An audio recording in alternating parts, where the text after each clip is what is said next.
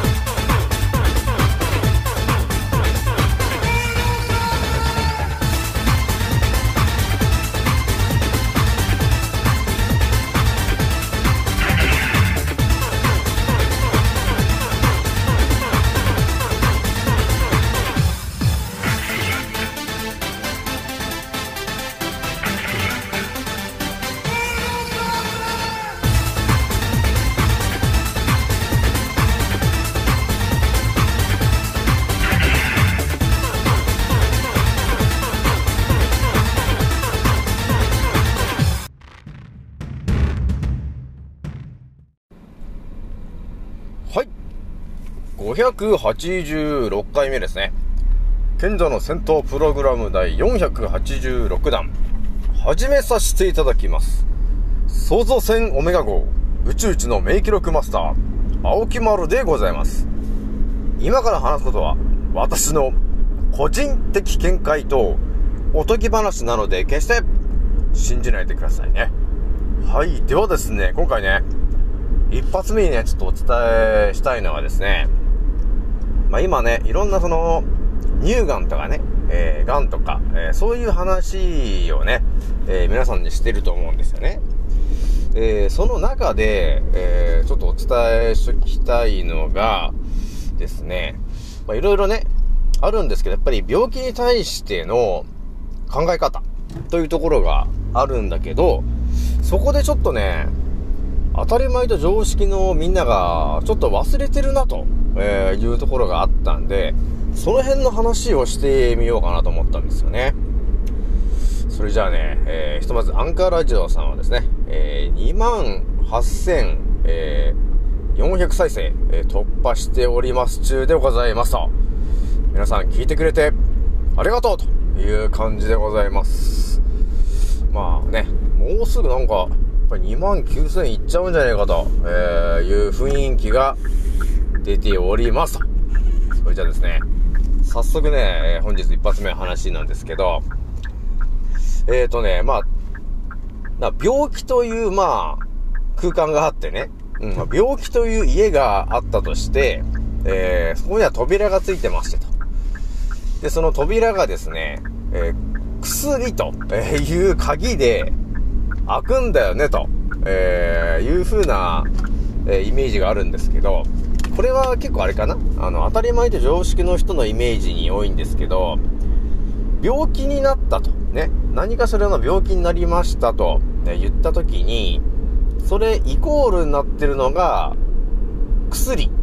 というものになってるよなーっていうのがあるよね。だから風邪をひきました。って言えば、風邪薬を飲んでください。っていう風にその、風邪イコール、えー薬、風邪薬っていう感じに、えーなってるんですけど、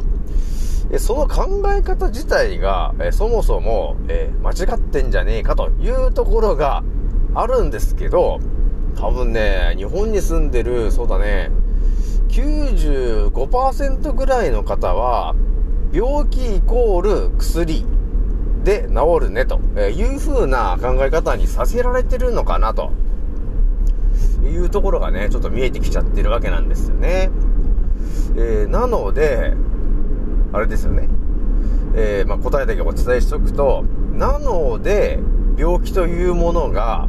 すぐに治らないんですよね、と、えーいうことになってるんですよ。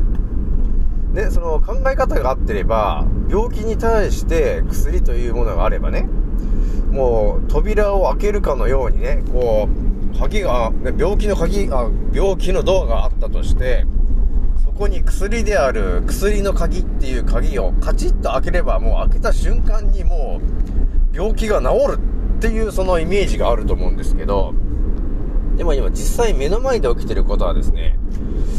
えー、風邪と、ね、いう、風邪という病気になったとして、風邪薬を飲んだとしても、すぐに治るもんじゃないじゃないですか。ね。これみんなわかってるよね。風邪ひいた、大体ほとんどの方みんな風邪一回はひいたことあると思うんですけど、風邪をひきました。で、風邪薬を飲んでも、ね、その、飲んだ瞬間に治るってあれじゃないですよね、ということがあるんですよ。だから、なんだろうな、あの病気というね、えー扉を薬という鍵で開けても治らないんだよね、というところがあるんですよ。ね。だからこれね、考え方をちょっと柔らかくしないといけないっていうところがね、ちょっとあるわけよ。でね、多分今ね、癌になってる人っていうのは、えーそうだね、私がイメージするともうね、99%の人は、癌という扉があるんですけど、それに対して医者が言ってることだけが鍵なんだとっていうふうに思ってる方が多いんですよ。なので、ね、お医者さん以外のね、私みたいなね、えー変わったやつがですね、いきなりコメントをしたとしても、全然頭に入ってこないですよね。全く頭に入ってこないね。むしろ、この人何を言ってるんだという感じで、え逆になんか文句を言われてしまうと、えーいうのが、えー今現状起きてるところなんですけどね。なので、今回ね、皆さんにお伝えしておきたいのが、その、病気に対する考え方っていうものを、ちょっと変えるだけで、治るよね、というところがあるわけなんですけど、ほとんどの人がね、病気イコール薬で治るっていうね、考え方になっちゃってるから、だから治んねえんだよね、というところがあるよな、っていうところなんですよね。で、風邪薬とかについて、みんな、まあ私のチャンネルを聞いてる方は多分ほとんど、あの、見て、自分で調べてる方多いんですけど、ひとまずね、あの、少し前にね、乳がんとか、えー、がんに対して、こういうものが原因で、こういう対策をすれば、えーゴールに到達するよと、えいう話をね、私してきてるから、やっぱり今ね、今私のチャンネルを聞いてる人はですね、やっぱり人間のからくりとか免疫力をどうやって上げるのか、ね、あとは病気をどうやって治す。とかそういう形の、えー情報欲しいよなっていうことも考えてたんですよ。でそこで頭の中に入ってきたのが病気に対する考え方を変えるだけでねあのいろんな情報を頭に入れられるようになってくるんですよね。だからなんていうのかなそういう準備が整うっていうんですかね。だから、今、日本に住んでる99%の乳がんになってる人とか、えー、がんになってる人っていうのは、もうね、お医者さんが言うことが全てだっていう感じになってる人が多いわけ。ね、だから、お医者さんの言う通り、ね、手術ですかと。じゃあ全摘ですかと。じゃあ全摘します。ね。えー、だそういう感じに流れになっちゃってるじゃないですか。ね、抗がん剤をやってくださいと言われれば、もうやるしかないかっていう感じに、まあ、選択肢がそれしか与えられてないから、それやるしかないよねっていう感じにななってるじゃないですか。ね？ということになってるんで、まあ、そういうのをいろいろ考えたときにね、やっぱりこの、当たり前と常識になっちゃってる人っていうのはね、まず考え方をね、ちょっと緩めていかないと、いろんな情報がね、こう世界中のがん情報っていうのは、ものすごい量があるんですけど、なぜかこの日本人はですね、特になんだけど、日本でこの出回ってる情報しか、ね、信用してないっていうんですかね。なんかね、そんな感じがあるんですよ。なので、一番信用してはいけないお医者さんを信用していて、結局、いいですか、皆さん。や、やられてることっていうのは、えー細胞をただ弱らしてるだけなんですよね、と。だ要するにミトコンドリアを弱らしてるだけなんですよ。で、腸内環境も悪くしてるだけなんですよね。だその結果の、ね、えー肝臓が悪くなったりね、腎臓が悪くなったり、えーあとはもう髪の毛が抜けちゃったりっていう、えー人間のそのね、ミトコンドリア、で本来のエネルギーをガンガンガンガン弱らせるための毒薬を打たされてると。ね。打たされてる、むしろ自ら打ちに行ってると。えーいうところがね、えー現状なんですよね。まあだから、あの、劇薬を体の中に入れることによって、その、癌と呼ばれてる、なんかいかにも悪いんだというような、そういう腫瘍とかね、えーそういうものを、えー小さくすると、えーいうことで、それをやってるんですけども、いや、ちょっとね、考え方をちょっと変えてみるとですね、その癌になっちゃってるものっていうのは一体何なのかっていうのを少しでも考える、考えることができるようになってくるとですね、その発がんしている場所というものは、もともと健康なミトコンドリアの細細胞だったんですよね、と。ね、いうところが見えてくるわけですよね。だから、まあ、アニメのアンパンマンで言ったらですね、えーほとんどね、人間の体には、あの、ものすごい量の、まあ、ミトコンドリア風のアンパンマンがいましたと。で、それがですね、その中の1人、だから100人アンパンマンがね、体中にいたとして、100人のアンパンマンのうちの1人が、えーバイキンマンに寝返っちゃったと、えーいうことになっちゃったわけなんですよ。えーなので、え元はアンパンマンなんだよね、と、えいうことが分かってないと、ね、えちょっとね、考え方が違う感じになっちゃうんですよね。なので、癌というものが、なんか全く別のものでね、いかにも悪いものなんだ、ね、悪いウイルス的なものなんだというふうに考えたときに、えだからその抗がん剤と、ね、いうものをやるんだっていうような感じになるんだけど、いや、待てよと。いや、もともとあのね、あのアンパンマンですよねと。その発がんしてるその細胞っていうのは。じゃああれですかと。ね、アンパンマンを元に戻してやればいいだけですよね、と、えーいう結論に達すると思うんですよ。ね、そこが分かってると。なので、私が少し前にお伝えしてるのが、体のね、えーミトコンドリアというものが酸欠になった状態が長く続いた時に、えー発がんする細胞が出てくるんですよね、と。イコール、だから、バイキンマンに寝返っちゃったやつが現れるんですよね、という話をしました。なので、癌を治すためには、えーアンパンマンにエネルギーを供給したいんですよね、ということがあるわけ。で、アンパンマンの栄養分は何ですかっていうとですね、一酸化窒素と呼ばれてるものなんだよね、ということになってくるでしょじゃあ一酸化窒素はどこで補充されるんですかって言った時に鼻呼吸ですよね、と。だから口呼吸じゃそれがうまく生成されませんと。だから鼻呼吸をたくさんしないといけないんだよねと。だからマスクしてればじゃねえよという話をしてます。で、さらにその一酸化窒素というものを通常よりももっともっとね、えー一酸化窒素に変換したいんだというふうに考えたら、一酸化窒素に変換するためには、やはり栄養分がないと、ね、変換できないんですよね、というところがあるので、一酸化窒素にエネルギーを変換するための酵素っていうものが含まれてるものを取ってくださいというところがあるわけ。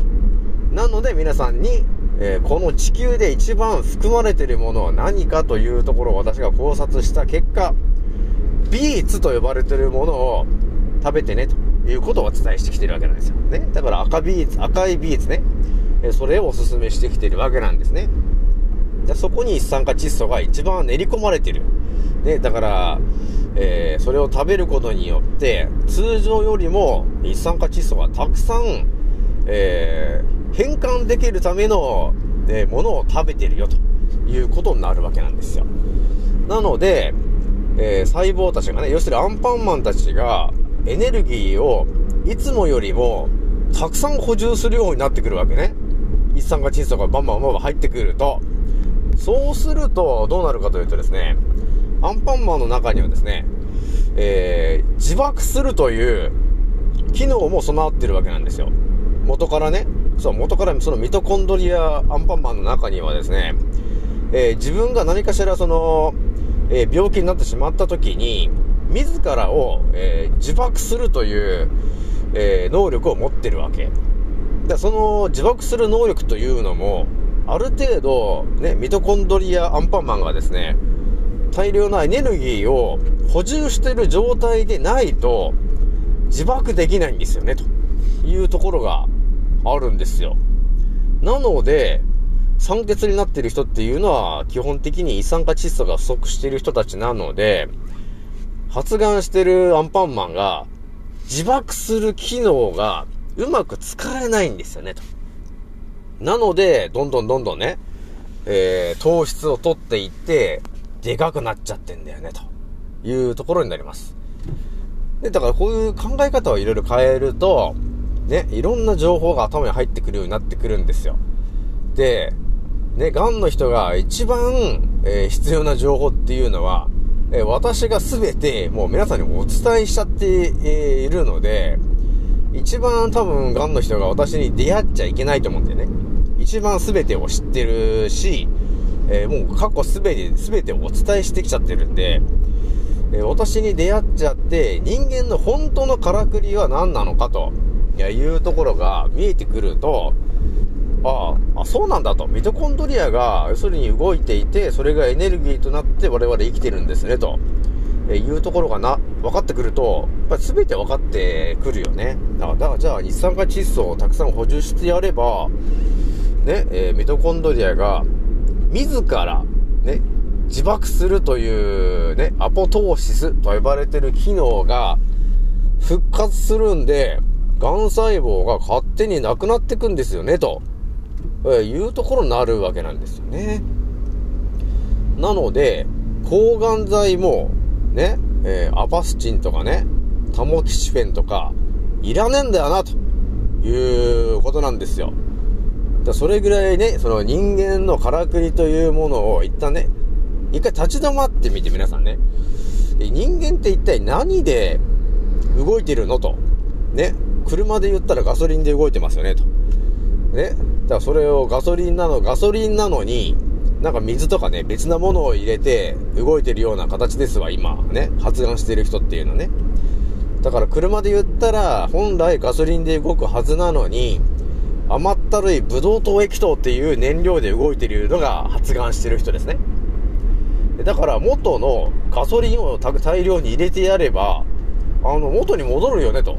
アンパンマンが。ね。また車もうまく機能するようになるよねと。えーいうのが、あのー真実になってくるんですよね。なのでやっぱり考え方の問題なんですけど、お医者さんが、ね、医者が全て正しいと思っていると、えーすぐに治る病気も治らないよね、というところがあるので、ね、これ、本当考え方の問題なんですけどね。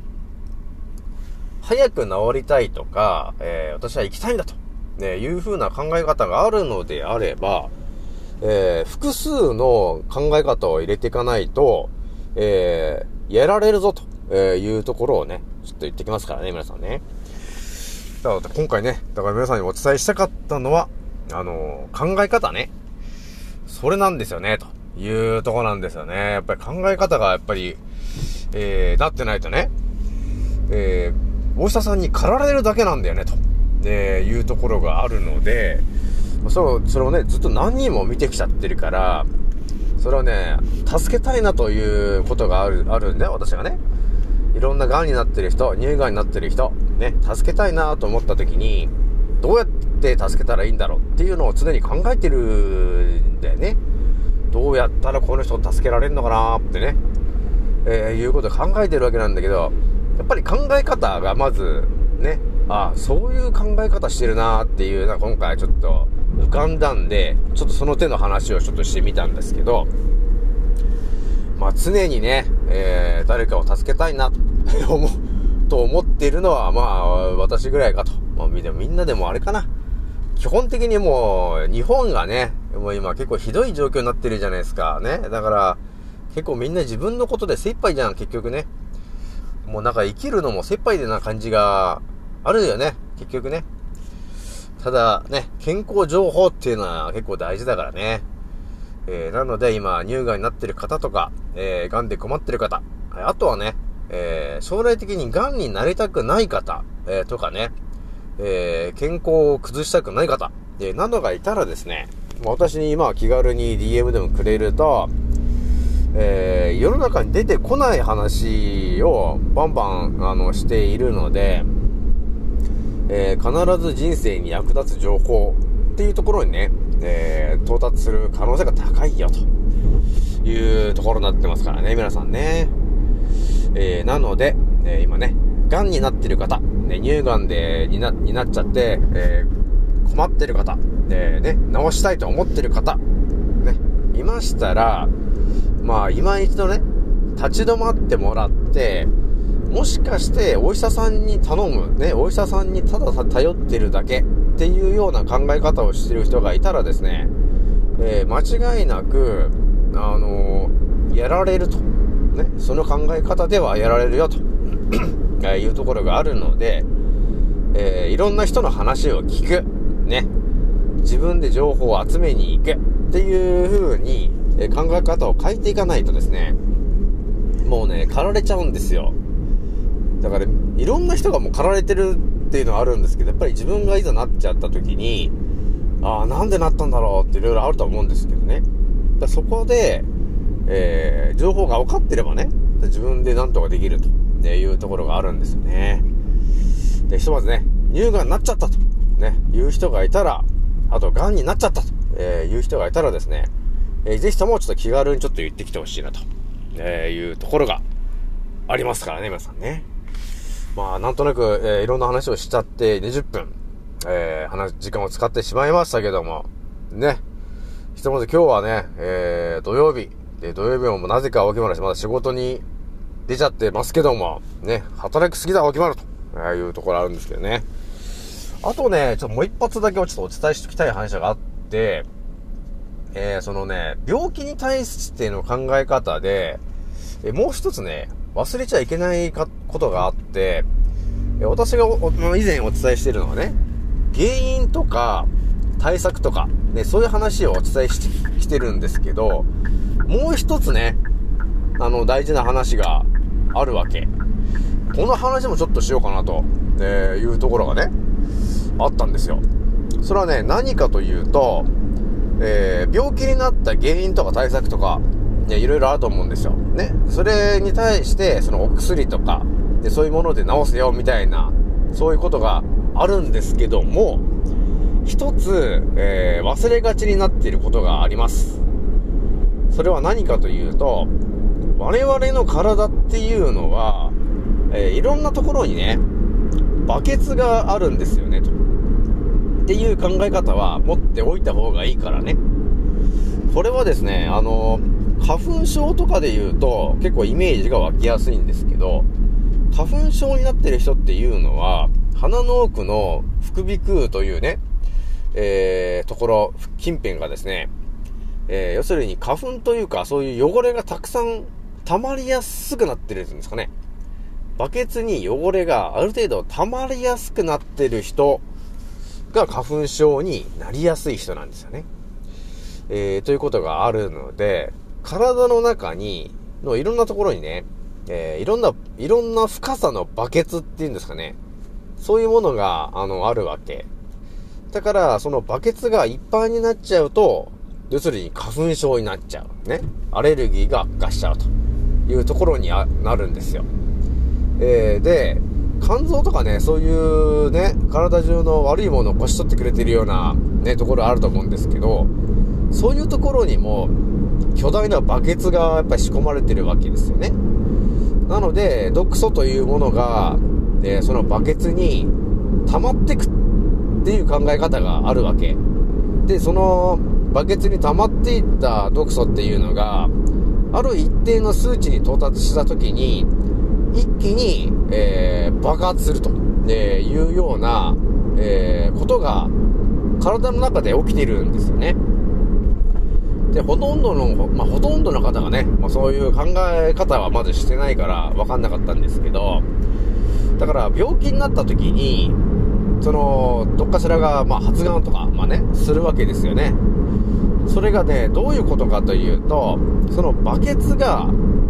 溢れちゃってんだよね、と。っていう考え方もある、できるわけなんですよ。ね。だから通常ね、健康に生きてれば、あの、問題なかったんですけど、やっぱりあの、食品添加物をたくさん取れすぎてたりとか、えー人工甘味料とかをね、たくさん取れすぎていたりとか、えーあとはストレスをたくさん抱えたりと、でそういうような環境に、えーずっといるとですね、えーじわじわじわじわと、その、バケツにね、その毒素というものが蓄積されていくわけ。そう、蓄積されて溜まってくんだよね。で、ある時、ドーンっていう風に爆発して溢れ出しちゃうんですよね。でそして一気に悪化しちゃうと。っていう考え方があるわけなんだよね。なので、病気に対して忘れてはいけないのが、原因と対策の他に、要するに今まで体の中に蓄積させてきた毒素と呼ばれてるものを元に戻すようにしないといけないんですよと。っていうところも同時に考えないといけないんですよ。で、ここの話ってほんとね、お医者さんが完全に無視してる話なんですよ。だから、ね、えー、癌になってる人っていうのがいたとして、結構な確率で、えー、低体温で、えー、便秘なんだよね。ですよね、皆さん。で、これがですね、要するに、便秘ということは、毒素がですね、溜まっていっちゃってるわけですよ。体の中に。ね。ということになってるんで、まずは、その便秘というものを治さなければ、ずっとその体の中に毒素が溜まりやすい、えー、要するに腸内環境になっちゃってるわけなんだよね、と。っていうことがあるので、病気を治したいという考えがあったらですね、まずは、えー、体のね、原因と対策、それを考えてもらうのはいいんですけど、それとセットで考えてほしいのが、今、えー、どれぐらい自分の体の中に毒素を溜め込んじゃってるのかなというところの話になります。やっぱり毒素を溜め込んでるという人は、やっぱり腸内環境が悪くなってる人が多いよね。だから便秘になってる人とか、えー、あとはね、そうだな、あの、肌が悪くなっちゃってる人だよね。ちょやっぱ腸内環境が悪くなってると、えー、肌が悪くなっちゃってるというところになるんで、え、腸内環境を良くしていかないといけないよと。っていうところがね、考え方があるので、まあ、そう考えていった時にね、まあ、見えてくるところがあるよね、というところになるんで、自分の体の中の毒素をどうやって出すのって言った時に、やっぱり私がお勧めしているのが、沖縄のヌチマースを毎日 1g を取ってね、と、え、言ってると思うんですけど、これがですね、えー、天然のミネラルが、ね、大量に含まれてるお塩を取ることによって、えー、全身の細胞が柔らかくなっていきますよと。でそれは、腸壁とかね、血管も柔らかくなっていくんですよ。え、なので、ヌチマースを取り始めると、1週間とか経たないうちに、えー、細胞が柔らかくなって動きが良くなるんだよね。そうなると、腸、腸壁の動きが良くなるわけよ。え、だから、腸の前動運動っていうのがね、ものすげえ良くなっちゃって、いつもね、小麦粉とか食べてる人は、その腸壁が結構ね、壁がね、埋められてるんですよ、グルテンで。埋められてるんですけど、ヌチマースを取るとですね、それがね、一気にそぎ落ちてくるんですよ。これ多分ね、飲み始めて1週間ぐらい経った時に、あれ？なんか変な感覚だっていう感じがあると思うんですよ。だそれは、腸壁についてる、周りにこうべったりとついてる、えー、グルテン、ね、パンを食べ過ぎてる人が良くなってんですけど、それが、腸の前動運動が良くなりすぎるから、ね、あの、抜ち回すでね。でね、どんどんどんどんね、そぎ落とされてくるわけなんですよね。剥がれ落ちてくるっていうのかな。で、そうなってくるとね、ものすごい腸内環境が良くなるんですよ。だから、今までの数倍の、えー、吸収と代謝の、えー、量になってくるから、めちゃめちゃ健康に良くなってくるんですよね。そうなってくると、本来のデトックスの力も回復してくるから、一気に健康になってくるよということになるんですよ。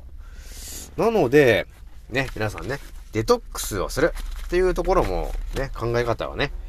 えー、そこも結構軸として考えておいてもらった方がいいからね。原因と対策と、体に今溜まってる毒素をどうやって抜くのか、ね。その話は結構重要だからね。はい。じゃあね、結構長く話しちゃったんですけど、今日はね、これぐらいにしときます。次の音声でまたお会いしましょう。またねー。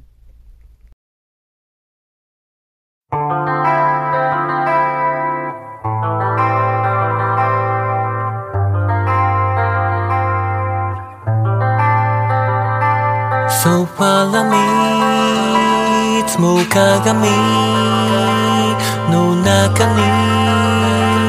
あなたにいつか見た君へ。中で形として終われない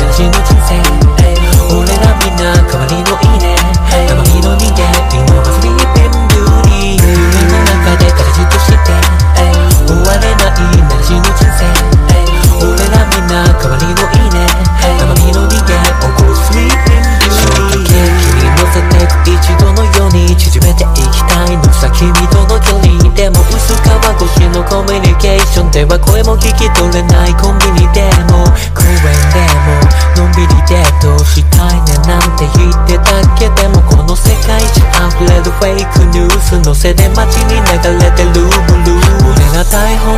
しで繋がった中 Like a live on direct この先だってまだまだ感動したい。でも反応しない。眠りの森の美女腰割らせる内面たとえ0.01でも生じゃないなら合わないピーチ。ものにしたいビーチ。ならスキルでしょ。突き抜けよう。君の寝床に忍び込む。ぶしつけも